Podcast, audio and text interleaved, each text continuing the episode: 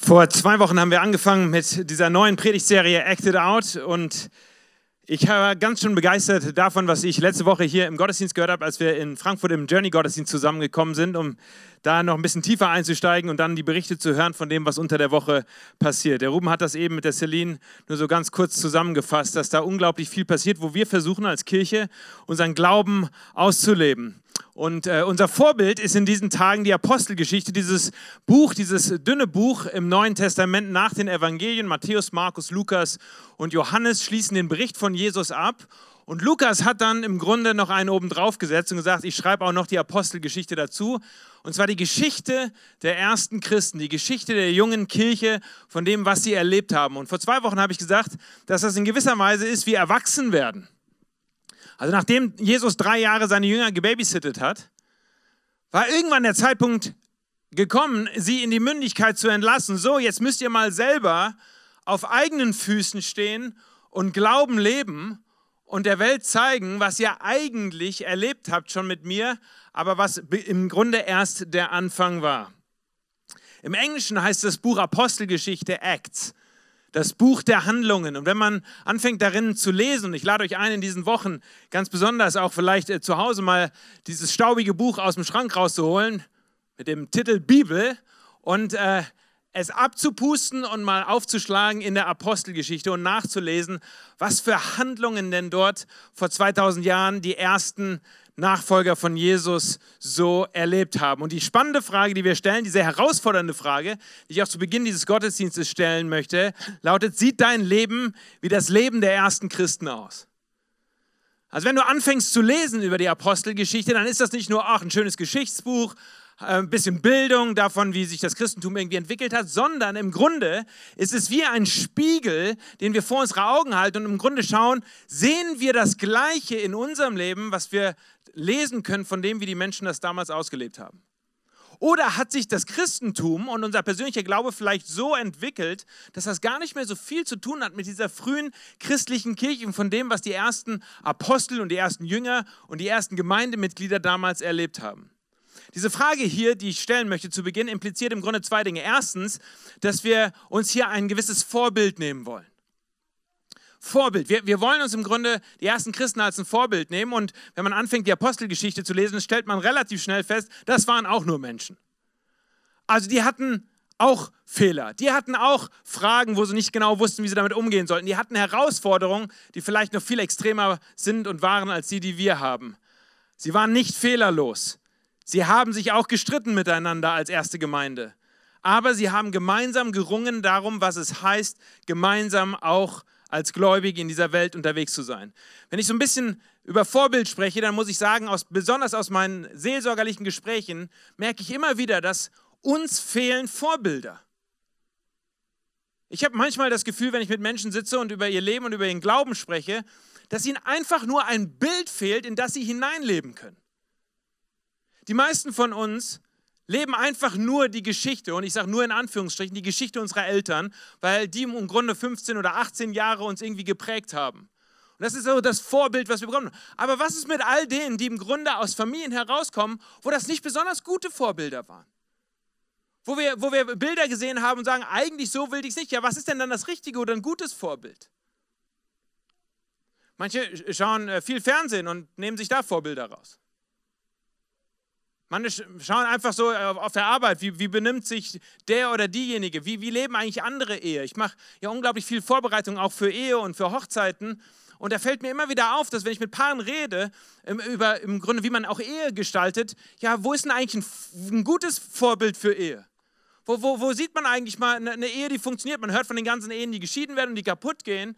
Und ich wünschte mir manchmal als Pastor, dass ich noch viel klarer Bilder zeichnen könnte, ein vorbildliches Bild, wo wir uns im Grunde hineinbewegen können. Und in gewisser Weise, so möchte ich das heute sagen, über die Apostelgeschichte ist für mich das Leben der ersten Christen ein Vorbild. Und deswegen, wenn ihr es anfangt zu lesen, nicht nur als oh, eine nette Geschichte, sondern gibt es da irgendwie etwas, was ich im Grunde mit dann hinein übertragen kann in mein Leben? Weil ich etwas sehe, weil ich selber etwas lerne, egal aus welcher Familie heraus ich komme oder wie mein Glauben bisher ausgesehen hat, dass ich im Grunde ein Bild, ein neues Bild vor Augen habe. Äh, das Zweite, was diese Frage impliziert, ist, dass man regelmäßig seinen Glauben auf den Prüfstand stellen muss.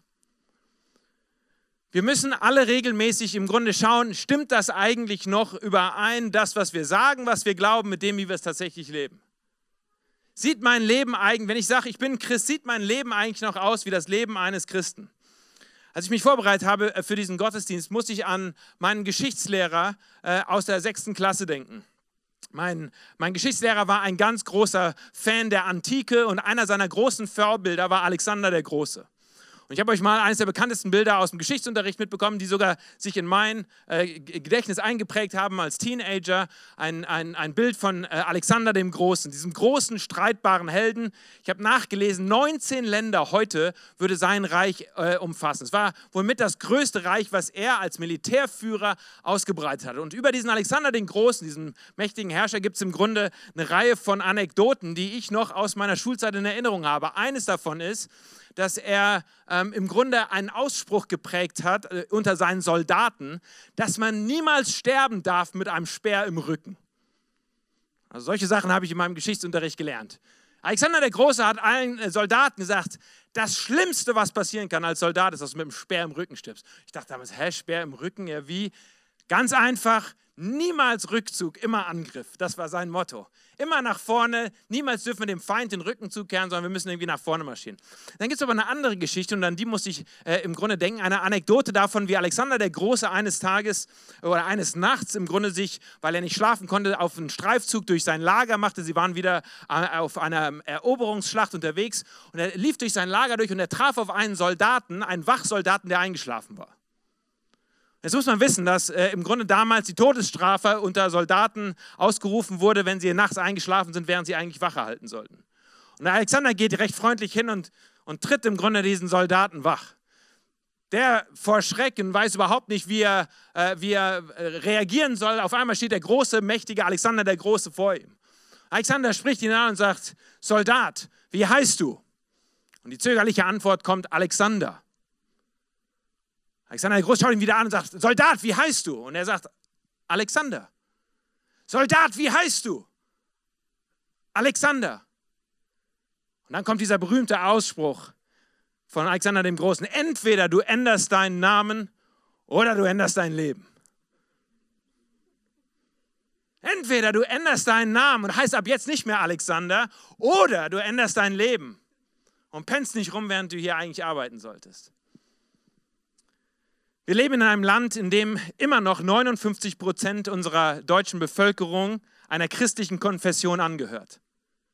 Aber wir machen uns alle nichts vor, nicht überall, wo Christ draufsteht, ist auch Christus drin. Und deswegen ist für mich diese Serie auch im Grunde ein Aufzeichen davon, wie Christen eigentlich leben. Die Christen des ersten Jahrhunderts, wie haben die gelebt? Und die Christen des 21. Jahrhunderts, wie sollten die vielleicht leben? Vielleicht sitzt der eine oder andere hier und der nach dem Gottesdienst raus und sagt, also gut, jetzt weiß ich, ich bin keiner. Ich muss meinen Namen ändern. Ich, ich brauche eine neue Konfession, weil ich habe heute was gehört, was irgendwie nicht so ganz mit meinem Leben übereinstimmt. Ich hoffe, auch für diejenigen, die zum ersten Mal da sind, dass ihr zumindest mit einem klaren Bild hinausgeht, von dem wir die ersten Christen gelebt haben. Und das werdet ihr feststellen, wird auch eine Herausforderung sein an unser persönliches Leben. Wie leben wir eigentlich unseren Glauben? Stimmt das noch so? Wir sind irgendwann mal gestartet und haben gesagt, ja, ich bin gläubig, ich bin Christ, gehe auch in die Kirche, aber stimmt das eigentlich noch so mit meinem Leben und meinem Alltag so überein? Ich möchte uns äh, deswegen einen Text vorlesen, ganz am Anfang, Apostelgeschichte Kapitel 1. Wir arbeiten uns so ganz langsam rein in die Geschichte der ersten Christen. Hier haben wir einen Ausschnitt, den ich uns vorlesen werde, wo Jesus im Grunde noch da ist also die Evangelien enden mit der Auferstehung von Jesus und dann im ersten Kapitel wird uns von der Himmelfahrt von Jesus berichtet, bevor dann im Grunde die Jünger ganz allein gelassen werden. So wir befinden uns in den letzten Szenen davon, wie Jesus mit seinen Jüngern noch geredet hat und, äh, und welche Interaktion er mit ihnen hatte. Ich lese mal vor, Apostelgeschichte Kapitel 1 ab Vers 6. Bei dieser Gelegenheit fragten die Jünger Jesus, Herr, ist jetzt die Zeit gekommen, in der du Israel wieder zu einem freien und mächtigen Reich machst. Darauf antwortete Jesus, die Zeit dafür hat allein Gott, der Vater, in seiner Macht bestimmt. Euch steht es nicht zu, das zu wissen. Aber ihr werdet den Heiligen Geist empfangen und durch seine Kraft meine Zeugen sein in Jerusalem und in ganz Judäa, in Samarien und überall auf der Erde. Nachdem er das gesagt hatte, wurde er vor ihren Augen in den Himmel emporgehoben. Eine Wolke verhüllte ihn und sie sahen ihn nicht mehr. Noch während sie wie gebannt zum Himmel schauten und Jesus nachblickten, standen auf einmal zwei weiß gekleidete Männer bei ihnen. Ihr Galiläer, sprachen sie den Jünger an, was steht ihr hier und starrt nach oben? Gott hat Jesus aus eurer Mitte zu sich in den Himmel genommen, aber eines Tages wird er genauso zurückkehren, wie ihr ihn gerade habt gehen sehen. Das sind die letzten Szenen aus dem Leben von Jesus, wie der Evangelist Lukas sie uns berichtet. Und ich möchte jetzt mal im Grunde durch diese einzelnen Verse hindurchgehen und im Grunde helfen zu verstehen, was passiert hier eigentlich, was sind hier eigentlich für Botschaften drin, die wir irgendwie für unser Leben adaptieren können. Lasst mich anfangen mit dem Vers 6. Bei dieser Gelegenheit fragten sie ihn, Herr, ist jetzt die Zeit gekommen, in der du Israel wieder zu einem freien und mächtigen Reich machst? Die Jünger hatten die ganze Zeit diese brennende Frage, weil sie aus dem jüdischen Glauben herauskamen, weil sie an einen Messias glaubten, der nicht nur einfach ein spiritueller, religiöser Lehrer war, sondern sie glaubten an einen Messias, der tatsächlich politisch eine Veränderung bringen würde in ihrem Land. So hatte es Jesaja vorausgesagt, so hatte, hatten es andere Propheten im Alten Testament vorausgesagt. Und bis zuletzt war das auch die große Frage der Jünger, die im Grunde miterlebt hatten, Jesus gekreuzigt, der ist dann auferstanden. Und die große Frage, die sie hatten, ist, wann sehen wir nun auch politisch die Auswirkungen davon, dass das Reich Gottes angebrochen ist? Oder um es zu para, äh, äh, äh, wie sagt man, para, paraphrasieren, vielen Dank, predigen heute zusammen, ist die Frage der Jünger, wann fliegen die Römer eigentlich raus? Wir, wir, wir sind hier in Jerusalem und eigentlich ist Jerusalem doch die Stadt Zion, die Stadt Gottes. Und sie ist besetzt von den Römern. Wann fliegen die endlich raus und du besteigst den Thron? Für sie stand das Reich Gottes unmittelbar mit einer sichtbaren politischen und militärischen Herrschaftswechsel zusammen. Und die Antwort, die Jesus ihnen gibt, ist ganz klar, das liegt nicht an euch zu wissen, den Zeitpunkt, das steht in Gottes Händen. Letztes Jahr habe ich eine Predigt darüber gehalten, wie wir im Griechischen im Grunde zwei Begriffe haben für, für Zeit. Einmal das Wort Chronos und einmal das Wort Kairos. Chronos, daher nehmen wir im Grunde unsere Chronologie und die Zeit, die messbare Zeit mit Stunden, Tagen und Minuten. Und die Frage, die die Jünger hier stellen, ist die Frage nach dieser Chronoszeit. Wann ist denn genau der Zeitpunkt gekommen, dass das Reich Gottes so anbricht, dass die Römer rausfliegen? Und die Antwort, die Jesus ihnen gibt, ist im Grunde, er benutzt das Wort Kairos. Das Wort Kairos, das nämlich beschreibt, es gibt neben der Kronoszeit gibt es auch noch Gotteszeit, die als Kairos bezeichnet wird, nämlich das besondere Timing Gottes. Die Stunde, die besonders ist, wenn Gottes Zeit und unsere Zeit sich treffen. Und das hier ist ein besonderes oder ein typisches Beispiel dafür, dass die Jünger fragen, nach welcher Stunde oder welcher Minute passiert etwas und Jesus antwortet, das ist in Gottes Hand, das ist Gottes Timing. Und hier schon mal reingeschoben, wie häufig ist das genau auch die Frage unseres Lebens. Wir wollen genau wissen, wann passiert was, wann greift Gott wie ein in unser Leben, wann gibt es irgendwie Veränderungen in unserem Land oder in unserer Familie oder in unserer Beziehung oder in unserer Ehe, wann handelt da Gott endlich? Und die Antwort, die Jesus seinen Jüngern gegeben hat, es gibt Dinge, die stehen in Gottes Timing, die sind nicht in unserer Zeitrechnung so hineinzulesen oder reinzudeuten, dass einfach Propheten das voraussagen konnten. Es gibt ein Timing Gottes, was parallel läuft zur Chronosuhr der Weltgeschichte. Aber Jesus macht hier noch etwas anders deutlich, und zwar, dass das Reich Gottes eine Alternative ist für unser Jetzt. Und das ist im Grunde das Thema, was hinter dieser, diesem Gespräch steht, was Jesus hier mit seinen Jüngern hat. Er zeigt ihnen auf, dass obwohl die Römer noch da sind, trotzdem das Reich Gottes angebrochen ist. Und das Reich Gottes im Hier und Jetzt eine Alternative darstellt. Das war im Grunde das Schockierende an den Evangelien dass im Grunde Geschichten davon erzählt werden, wie Menschen, die blind waren, wieder sehend werden, Menschen, die hungrig waren, wieder zu essen bekamen, wie Menschen, die gebunden waren, auf einmal frei wurden, wie das Jubeljahr Gottes ausgerufen wurde, obwohl die Römer da waren. Das Schockierende an den Evangelien ist im Grunde, mitten in der Zeitrechnung der Welt bricht etwas Neues an, nämlich das Reich Gottes.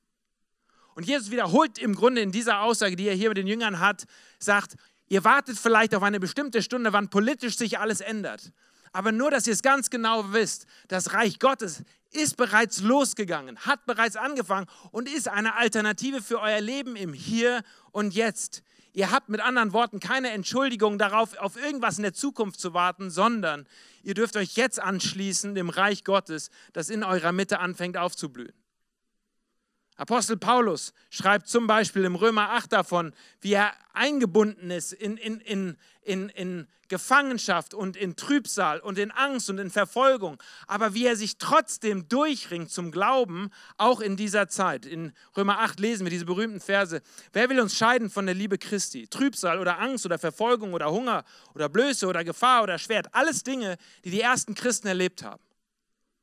So, wenn wir unser Leben heute abgleichen mit den ersten Christen, dann können wir hier zumindest in Westeuropa sehr glücklich sein, dass wir nicht solche äußeren Umstände hatten oder erleiden müssen wie, wie die ersten Christen. Denn das haben sie alles erlebt. Trübsal, Angst, Verfolgung, Hunger, Blöße, Gefahr und das Schwert.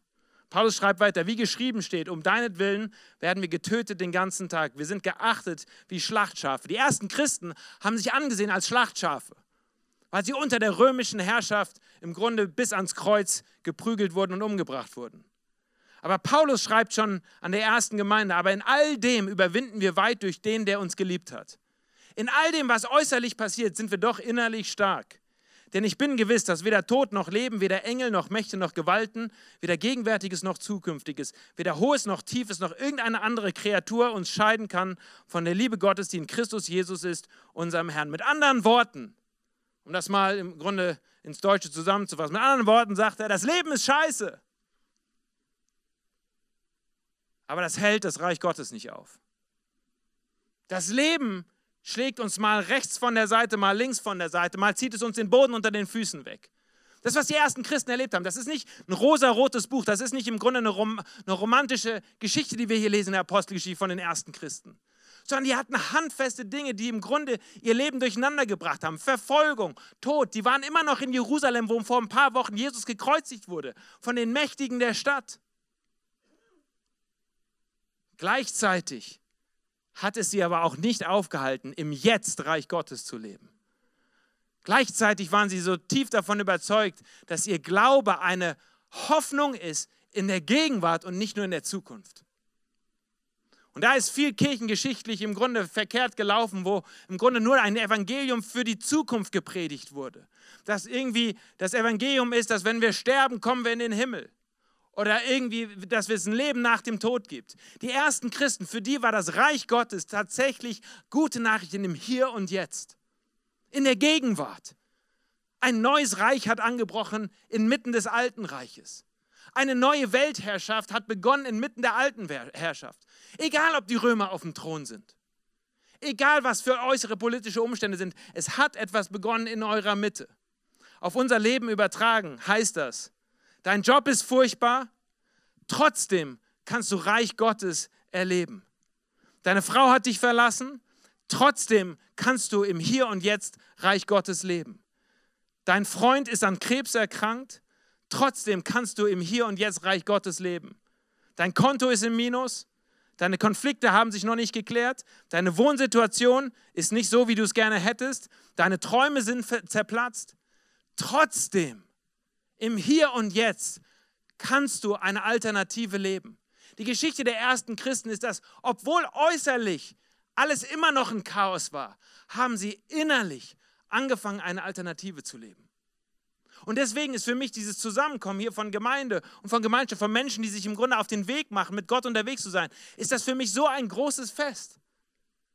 Weil wir uns hier daran erinnern und gemeinsam bestärken darin, dass es eine Alternative gibt, hier, in der Gegenwart, für dein Leben und für mein Leben. Und deswegen liebe ich es zu predigen und Menschen die gute Nachricht von Jesus Christus weiterzugeben, weil es ist gute Nachricht für jetzt, nicht für später, für jetzt. Reich Gottes hat angefangen und deswegen kannst du trotz deiner Lebensumstände, trotz all dem, was chaotisch ist, kannst du innerlich einen äh, Anteil haben am Reich Gottes. Ich habe mir aufgeschrieben, Christus Nachfolge ist nicht an äußere Bedingungen geknüpft, sondern an innere Herzenshaltung. Du verschwendest dein Leben, dein geistliches Leben, wenn du auf irgendetwas wartest, das sich äußerlich ändert, um innerlichen Ruck zu machen. Das sage ich Menschen immer wieder in der Seelsorge, die mir im Grunde erklären, Chris, ich würde so gern glauben, aber dafür müsste sich erst das und das gelöst haben.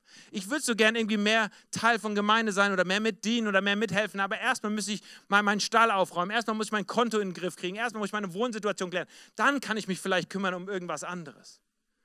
Und ich möchte mir jedes Mal die Haare ausraufen und sagen, nein. Reich Gottes ist für jetzt. Genau für dein Problem, in dem du jetzt gerade drin steckst. Jetzt ist die Zeit des Glaubens. Jetzt ist die Zeit des Hoffens. Jetzt ist die Zeit, die Gemeinschaft zu suchen. Jetzt ist es die Zeit darum, sich der Liebe Gottes gegenüber zu öffnen und sie mit anderen Menschen zu teilen. Jetzt, nicht morgen. Der große Evangelist Billy Graham hat immer in seinen Predigten darüber am Ende gesprochen, davon, heute ist der Tag des Herrn. Heute, wenn du seine Stimme hörst, dann mach dein Herz und dein Leben auf. So sehr ich mich freue auf die neue Woche und auf all das, was wir bei Kirchenaktion dieses Jahr noch äh, vorhaben, heute ist der entscheidende Tag. Heute ist der Tag, wo wir alle entscheiden, wenn wir hier rausgehen aus dem Kinosaal nachher, ob es der Tag ist, wo wir glaubensvoll sind, wo wir unser Herz geöffnet haben, wo wir die Kraft des Heiligen Geistes hineingenommen haben in unser Leben oder nicht. Und unsere äußeren Umstände sind keine irgendwie Entschuldigung für die ersten Christen, sie haben sich nicht aufhalten lassen. Sie haben nicht gesagt, ach, es muss erst noch dies und jenes machen. Natürlich haben sie die Frage gestellt, wir wünschten uns so gern, politisch würde sich was ändern. Es wäre so schön, wenn sich das neu sortiert hier mit den Römern in der Stadt. Aber sie haben sich nicht davon aufhalten lassen. Die Geschichte der Apostel ist eine Geschichte, dass sie Reich Gottes gelebt haben, trotzdem. Trotzdem. Und deswegen wünsche ich mir, dass ihr die Botschaft heute ganz klar hört, dass ihr dass ihr Anteil haben könnt am Reich Gottes, trotz dem ganzen Scheiß, der euer Leben beeinflusst, um es mal ganz deutlich zu sagen. Apostelgeschichte 1, Vers 8, nächster Vers geht es weiter. Und im Grunde ist das äh, eines der wichtigsten Verse, zumindest ähm, wenn man die Apostelgeschichte herausgreift und schaut, was sind so die Kernsätze da heißt in Apostelgeschichte 1, Vers 8. Aber ihr werdet die werdet den Heiligen Geist empfangen, die Kraft des Heiligen Geistes und durch seine Kraft werdet ihr meine Zeugen sein. In Jerusalem und ganz Judäa, in Samarien und überall auf der Erde. Jesus hat seinen Jünger nicht als Weisen zurückgelassen, sondern er hat gesagt, ich gehe, und das lesen wir gleich in den nächsten Versen, ich gehe, aber ich gebe euch meinen Heiligen Geist mitten hinein in euer Leben. Und ich glaube, er sagt das, nachdem er gerade darüber gesprochen hat, die Römer sind immer noch in der Stadt. Und die ersten Christen wussten, dann brauchen wir irgendwann, brauchen wir Kraft von der Höhe. Wir, wir brauchen den, die Kraft Gottes in unserem Leben, sonst kommen wir irgendwie nicht durch. Wir brauchen die Kraft, um Zeugen zu sein. Der Heilige Geist wird ihnen geschenkt, nicht als ein Ticket in den Himmel, sondern als die Kraft Gottes in der Gegenwart Zeugen zu sein. Großes Missverständnis über den Heiligen Geist. Ein Missverständnis ist, dass er irgendwie im Grunde nur so für die warmen Gefühle im Herzen sorgt. Ein anderes Missverständnis ist, dass er im Grunde nur ein Ticket in den Himmel ist, wenn wir sterben. Für die ersten Christen in der Apostelgeschichte war die Kraft Gottes, der Heilige Geist hineingegeben in ihr Leben, um in der Gegenwart, im Hier und Jetzt Zeugen zu sein. Zeugen zu sein für das Reich Gottes. Ich habe mal nachgeschlagen in den, Evangelien, wie viel da drin steht über die Kraft Gottes. Für, für mich ein, ein, ein Kern von guter äh, Theologie, christlicher Theologie im Neuen Testament. Eine Theologie, die den Heiligen Geist mit einbezieht, die Kraft Gottes mit einbezieht in das Leben der Gläubigen. Ich lese uns mal eine Reihe von Versen für Römer 1, Vers 16. Da schreibt Paulus, denn ich schäme mich des Evangeliums nicht, denn es ist eine Kraft Gottes. Ich schäme mich des Evangeliums nicht, denn es ist eine Kraft Gottes, die selig macht alle, die daran glauben. Zuerst die Juden, aber genauso die Griechen und alle anderen Heiden. 1. Korinther 1, Vers 18. Denn das Wort vom Kreuz ist eine Torheit denen, die verloren werden. Uns aber, die wir selig werden, ist es eine Kraft Gottes. Paulus sagt, für diejenigen, die im Grunde einfach nur anschauen, Jesus am Kreuz gestorben, für die meisten ist es eine Torheit. Für uns ist es aber die Kraft Gottes hineingegeben in unser Leben. 1. Korinther 1, Vers 24. Denen aber, die berufen sind, Juden und Griechen, predigen wir Christus. Jetzt kommt es, als Gottes Kraft und als Gottes Weisheit. 1. Korinther 4, Vers 20, denn das Reich Gottes steht, besteht nicht aus Worten. Schlechte Nachricht für alle Prediger. Das Reich Gottes besteht nicht aus Worten, sondern aus der Kraft Gottes.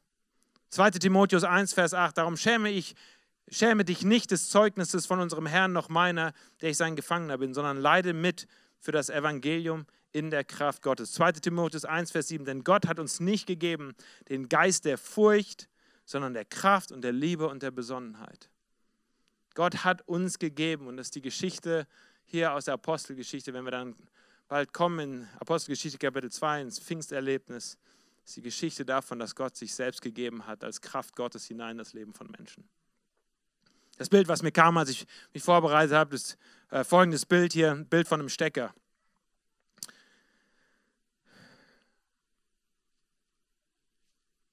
Ich habe das Gefühl, dass, dass manche, auch Christen, ein, ein Leben führen, wo sie kurz davor sind, anzudocken an die Kraftquelle Gottes, aber irgendwie ein bisschen zurückhalten.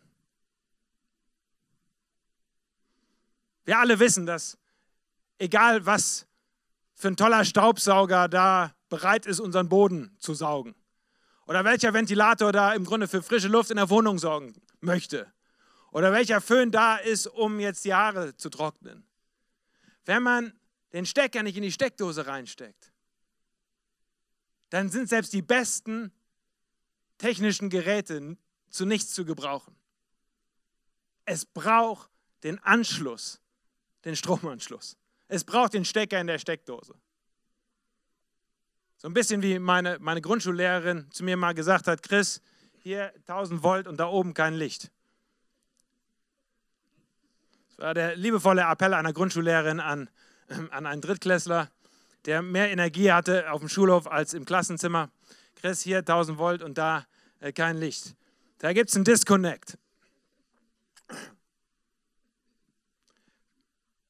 Wenn ich mir das Leben, und jetzt spreche ich einfach aus einem pastoralen Herzen heraus, wenn ich mir das Leben von manchen Christen anschaue, dann frage ich mich, ob sie wirklich angedockt sind an die Kraftquelle Gottes. Jetzt spreche ich nicht darüber, ob ihr die Bibelstellen kennt oder ob ihr irgendwie in einer gläubigen Familie groß geworden seid oder ob ihr ganz regelmäßig irgendwo mithelft und mit anpackt. Bei Kirchenaktionen packen ja so viele mit an und viele mit aktiv. Sondern ich spreche wirklich über dein persönliches, privates Leben, dein geistliches Leben, ob du angedockt bist an die Kraftquelle Gottes. Für mich ist die Apostelgeschichte die Geschichte von Männern und Frauen, die im Grunde nicht in ihrer eigenen Kraft unterwegs waren. Das, was da passiert ist in der Apostelgeschichte, war nicht Menschenwerk. War nicht, weil sich eine Gruppe irgendwie motiviert hat und haben gesagt, so, jetzt robben wir mal hier was in Jerusalem und jetzt gehen wir mal los und gründen Gemeinden, sondern es war, weil Menschen, Männer und Frauen sich angeschlossen haben an die Kraftquelle Gottes, den Heiligen Geist hinein eingeladen haben in ihr Leben. Und das den ganzen Unterschied ausgemacht hat. Wer versucht, die Apostelgeschichte zu verstehen, losgelöst von dem, dass Gott seinen Geist hineingeben möchte in unser Leben, als reale Kraft, der wird sie nicht verstehen. Ich habe mir aufgeschrieben, ein geistliches Leben ohne die Kraft des Heiligen Geistes zu führen, ist ein Abstrampeln und Abmühen ohne wirkliche Resultate. Ich kenne zu viele, die sich auch geistlich abmühen und abstrampeln und eher ausbrennen, eher verbrennen, anstatt dass sie wirklich erfüllt sind von der Kraft Gottes. Für mich der schnellste Weg, geistlich auszubrennen, besteht darin, zu versuchen, geistliche Werke zu tun in eigener Kraft und nicht angeschlossen zu sein an die Kraftquelle Gottes. Deswegen meine Frage an dich, ob du nun schon lange in den Gottesdienst gehst oder regelmäßig hier auftauchst oder nicht, ob du angeschlossen bist an die Kraftquelle Gottes. Weißt du, was es heißt, sich zu öffnen und den Heiligen Geist einzuladen, tatsächlich nicht nur irgendwie einmalig aufzutauchen in deinem Leben, sondern irgendwie dir auch tatsächlich Kraft zu geben in deinem Alltag. Kraft zu geben an deiner Arbeitsstelle, Kraft zu geben in deiner Ehe, in deiner Beziehung. Anders gefragt, fehlt dir Kraft? Fehlt dir Kraft an der Arbeit? Fehlt dir Kraft in deiner Ehe? Fehlt dir Kraft, um einen geistlichen Dienst zu tun? Fehlt dir Kraft, um Sünde und schlechte Gewohnheiten zu überwinden? Fehlt dir Kraft, um die Wahrheit zu sagen? Fehlt dir Kraft, zu vergeben und Schritte der Versöhnung zu gehen? Fehlt dir Kraft? Dann ist die gute Nachricht heute, dass du dich anschließen kannst an die Kraftquelle Gottes. Denn Jesus hat uns nicht als Weisen zurückgelassen, sondern hat uns versprochen, seinen Geist, der hineingegeben wird in das Leben von uns Menschen. Der Test dafür ist, ist, für mich ganz einfach. Und der, ob du, ob du ein, ein Gebetsleben hast, wo du nicht nur innerlich irgendwie versuchst, ein paar Gedanken mit Gebeten zu vermischen, sondern wo du tatsächlich auch ganz regelmäßig, täglich betest Gott bittest, dass er dir Kraft schenkt. Und am besten nicht nur leise vor dich hermurmeln, sondern laut aussprechend. Laut aussprechend, vielleicht mit deinem Partner an der Seite, mit deinem Ehepartner, vielleicht mit deiner Familie, mit deinem Kind oder deiner Tochter, vielleicht mit anderen Menschen aus deiner WG und Wohngemeinschaft, dass man gemeinsam sich zusammenrottet und sagt, wir wollen vertrauen auf die Kraftquelle Gottes in unserem Leben. Wir wollen gemeinsam beten, wir wollen gemeinsam Gott einladen, dass er wirkt in unserer Mitte und etwas tut und uns beschenkt mit seiner Kraft. Das Nummer eins Werkzeug, wenn ich mit Menschen, in Seelsorger zusammenarbeite, ist nicht, dass ich ihnen einen tollen Tipp für ihr Leben geben kann oder dass ich einen tollen Bibelvers kenne, den sie bisher noch nicht kannten, sondern das Werkzeug, was wirklich hilft, wenn ich mit Menschen auch geistlich arbeite, ist die, dass ich am Ende eines Gesprächs sage, hör mal, jetzt beten wir mal zusammen. Ich kann dir nicht helfen, aber Gott kann dir helfen. Und das müssen wir aussprechen. Das musst du laut aussprechen vor Gott, dass du sagst, Gott, ich brauche deine Hilfe. Ich brauche dich in meinem Leben. Ich brauche dich als Kraftquelle, als, weil alleine schaffe ich das nicht. Es gibt Umstände drumherum, die kriege ich nicht hin, sondern ich brauche da deine Hilfe. Ich brauche da dich als Kraftquelle in meinem Leben. Lass mich kommen zu den letzten Versen hier aus dem Text. Nachdem er das gesagt hatte, nachdem Jesus ihnen das erklärt hatte, dass sie Zeugen sein würden, die Kraft Gottes empfangen würden, um Zeugen zu sein, wurde er vor ihren Augen in den Himmel emporgehoben. Eine Wolke verhüllte ihn und sie sahen ihn nicht mehr. Noch während sie wie gebannt zum Himmel schauten und Jesus nachblickten, standen auf einmal zwei weiß gekleidete Männer bei ihnen. Ihr Galiläer sprachen sie die Jünger an. Was steht ihr hier und starrt nach oben? Gott hat Jesus aus eurer Mitte zu sich in den Himmel genommen, aber eines Tages wird er genauso zurückkehren, wie ihr ihn gerade habt gehen sehen. Das ist die Szene der Himmelfahrt. Noch während sie miteinander redeten, auf einmal öffnet sich der Himmel und Jesus entschwindet. Wer sich aber jetzt vorstellt, dass er irgendwo dann weggerückt wird und außerhalb unseres Kosmos ist, der vertut sich. Der Himmel ist die Gegenwart Gottes hier in unserer Welt. Das ist biblische Terminologie um zu beschreiben, Himmel und Erde sind eine Einheit. Das eine ist das Sichtbare, das andere das Nicht-Sichtbare oder Unsichtbare, aber es gehört zusammen. Jesus verschwindet nicht irgendwo weit weg, raus aus dieser Welt, sondern er geht vom Sichtbaren in das Unsichtbare über, ist aber immer noch da. Das passiert. Und die Jünger schauen dahin und sind ganz gebannt und wissen nicht genau, wie sie das einordnen sollen. Dann lesen wir hier von zwei Männern, die auftauchen. Manche Interpreten sprechen davon, dass das Elia und Moses gewesen sein müssen, weil die großen Lichtgestalten des Alten Testamentes sind als Zeugen dafür. Ich musste sofort äh, an die Emmaus-Jünger denken, als ich die Geschichte las, weil ich weiß, Lukas hat das Apostelgeschichte geschrieben, hat auch diese Geschichte geschrieben am Ende des Lukas-Evangeliums von den Emmaus-Jüngern, die im Grunde aufgetaucht sind und die im Grunde mit Jesus unterwegs waren. Vielleicht sind sie dann aufgetaucht, um den Jüngern nochmal was zu erklären. Aber was ist die Botschaft, die sie hier vermitteln? Sie sagen ihm, Gott hat Jesus aus eurer Mitte zu sich in den Himmel genommen. Nicht weggenommen, sondern er ist nun in der unsichtbaren Welt. Aber eines Tages wird er genauso zurückkehren, wie ihr ihn gerade habt gehen sehen. Was heißt das? Das heißt, wir glauben daran, dass Jesus wiederkommen wird. Kern christlicher Theologie ist, dass an die Wiederkunft Jesu geglaubt wird. Nämlich, dass es den Tag geben wird, wo Jesus wiederkommen wird, um sein Reich ganz sichtbar hier auf Erden zu errichten. Es wird den Tag geben, mit anderen Worten, wo wirklich die Römer rausfliegen. Wo Leid ein Ende hat. Wo Tränen alle abgewischt werden. Wo es niemanden mehr gibt, der hungrig ist. Wo alle Dunkelheit verschwindet. Wo Schmerzen aufhören. Wo Ungerechtigkeit keinen Platz mehr hat in dieser Welt. Das Letzte, was wir hören hier mit der Himmelfahrt von Jesus, ist, dass wir im Grunde eine Vorausschau haben auf die Zukunft. Die ersten Christen waren beseelt von dieser Ewigkeitsperspektive. Das Jahr, das Reich Gottes hat im Hier und Jetzt angefangen. aber es ist noch nicht da in seiner ganzen Fülle und wir harren darauf. Wir arbeiten in der Zwischenzeit, bis Jesus wiederkommt, arbeiten wir am Reich Gottes und fürs Reich Gottes. Aber irgendwann wird der Tag kommen, wo tatsächlich die Ungerechtigkeit besiegt wird. Christen haben eine Hoffnung, die mit anderen Worten weit über das Sichtbare hinausgeht und über das Jetzige, sondern auch in das Zukünftige hereinragt. Ich möchte euch ein Bild zeigen zum Abschluss von einer Frau, die letzte Woche verstorben ist. Ihr Name ist Alice Johnson. Alice Johnson kam vor über 60 Jahren hier nach Deutschland mit ihrem Mann als Missionar. Und sie haben eine Gemeindearbeit hier in Frankfurt gegründet. Als sie dann später im Ruhestand waren, sind sie noch einmal hergekommen und tatsächlich war sie die Pastorenfrau, während ich eine Zeit lang dort in die Gemeinde mitgegangen bin. Vergangene Woche ist sie in den USA in Idaho verstorben.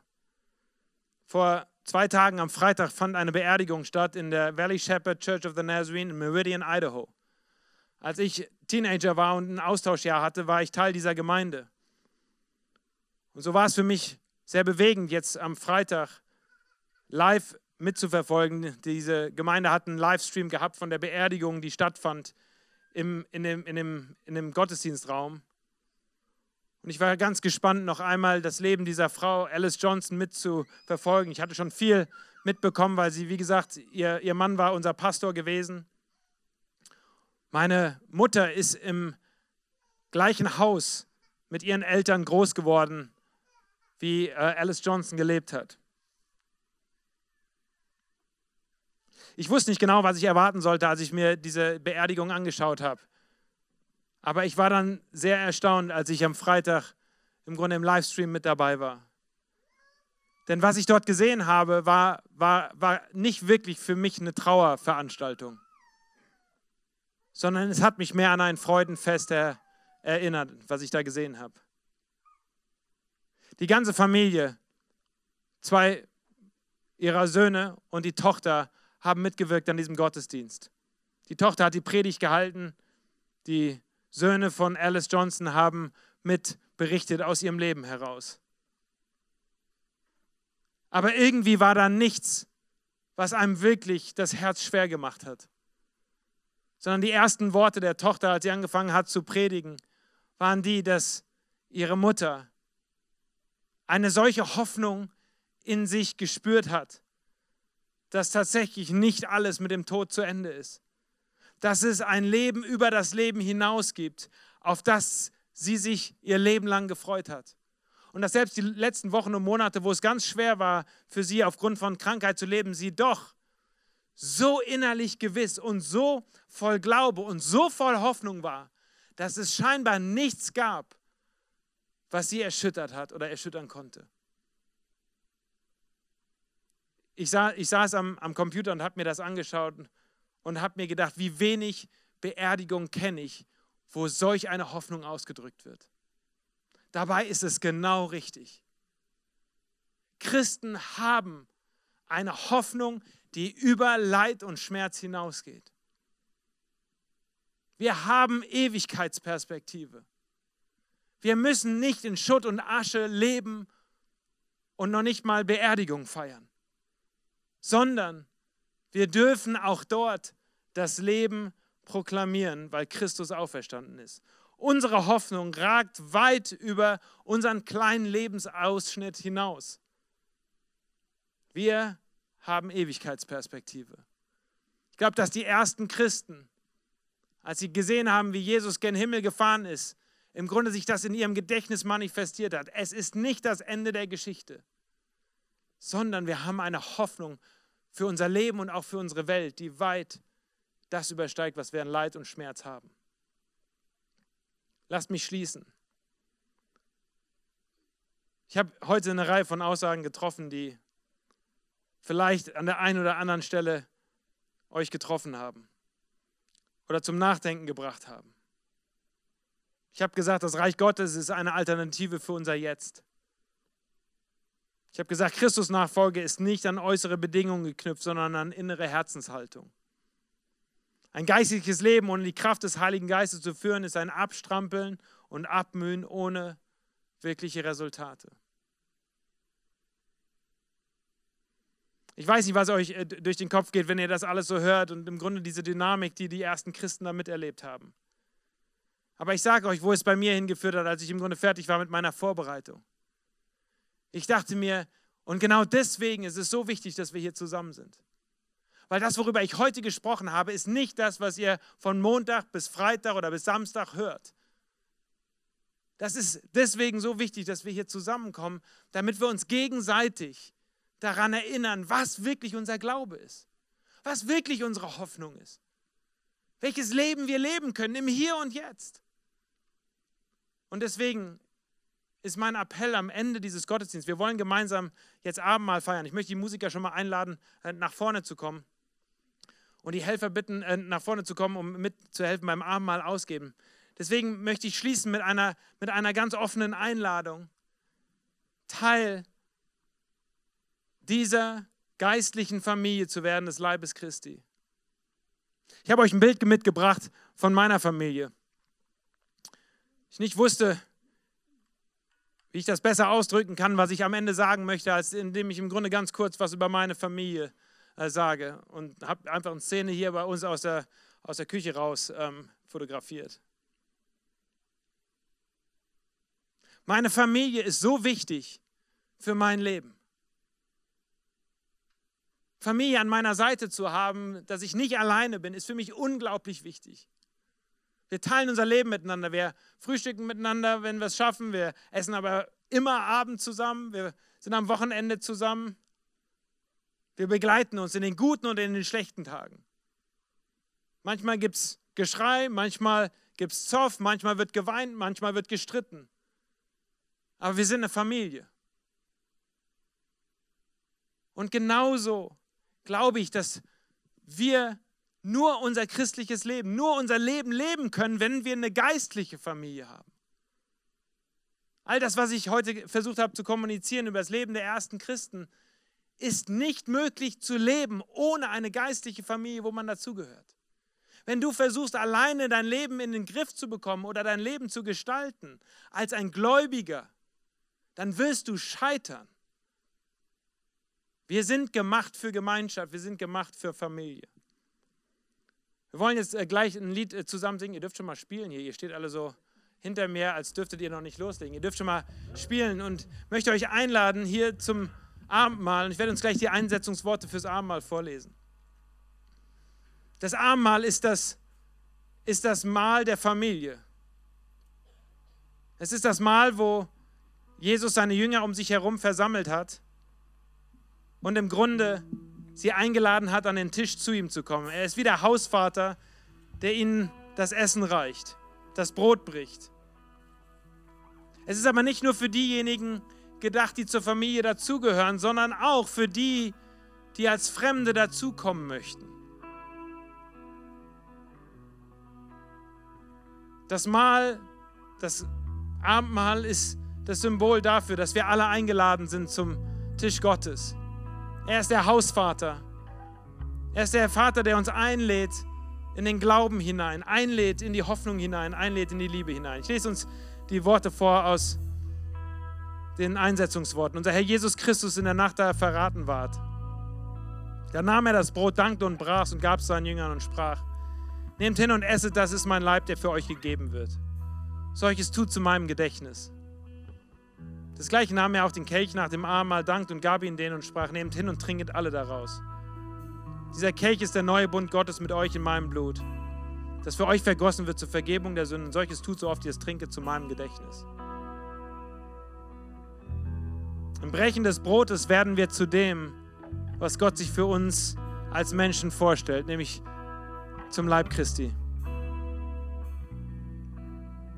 Auf einmal werden wir rausgerufen einfach nur aus dem Nachdenken, aus dem Philosophieren über den Glauben. Auf einmal werden wir eingeladen, aktive Schritte zu tun hin auf Gott und uns einladen zu lassen, ihn tatsächlich aufzunehmen. Ich habe gesprochen über den Heiligen Geist, der aufgenommen wird, aufgenommen wurde von den ersten Christen hinein in ihr Leben. Gewisserweise ist das Abendmahl auch ein Symbol dafür, dass wir, dass wir Christus aufnehmen, hinein als Kraftquelle Gottes hinein in unser Leben. Darf ich euch einladen, aufzustehen? Wollen Gebet sprechen. Und dann möchte ich euch alle einladen. Und wenn ich sage alle, dann meine ich wirklich alle. Alle, die regelmäßig kommen und hier mit gemeinsam Gottesdienst feiern, aber auch alle, die zum ersten Mal da sind. Wenn du auf das antworten möchtest, was du heute gehört hast, über ein Leben als gläubiger Mensch, ein Leben Gott zugewandt, ein Leben angedockt an die Kraftquelle Gottes, dann lade ich dich ein zum Tisch des Herrn. Es ist sein Leib, der für dich gebrochen wurde. Es ist sein Leib, der für dich gegeben wurde. Es ist sein Blut, das geflossen ist, damit wir zum Leib Christi werden. Herr Jesus, ich möchte dir danken für diesen Tag und für diese Stunde, die wir hier zusammen haben. Und ich bin mir bewusst, Herr, dass das eine ganz andere Botschaft ist als das, was wir normalerweise hören.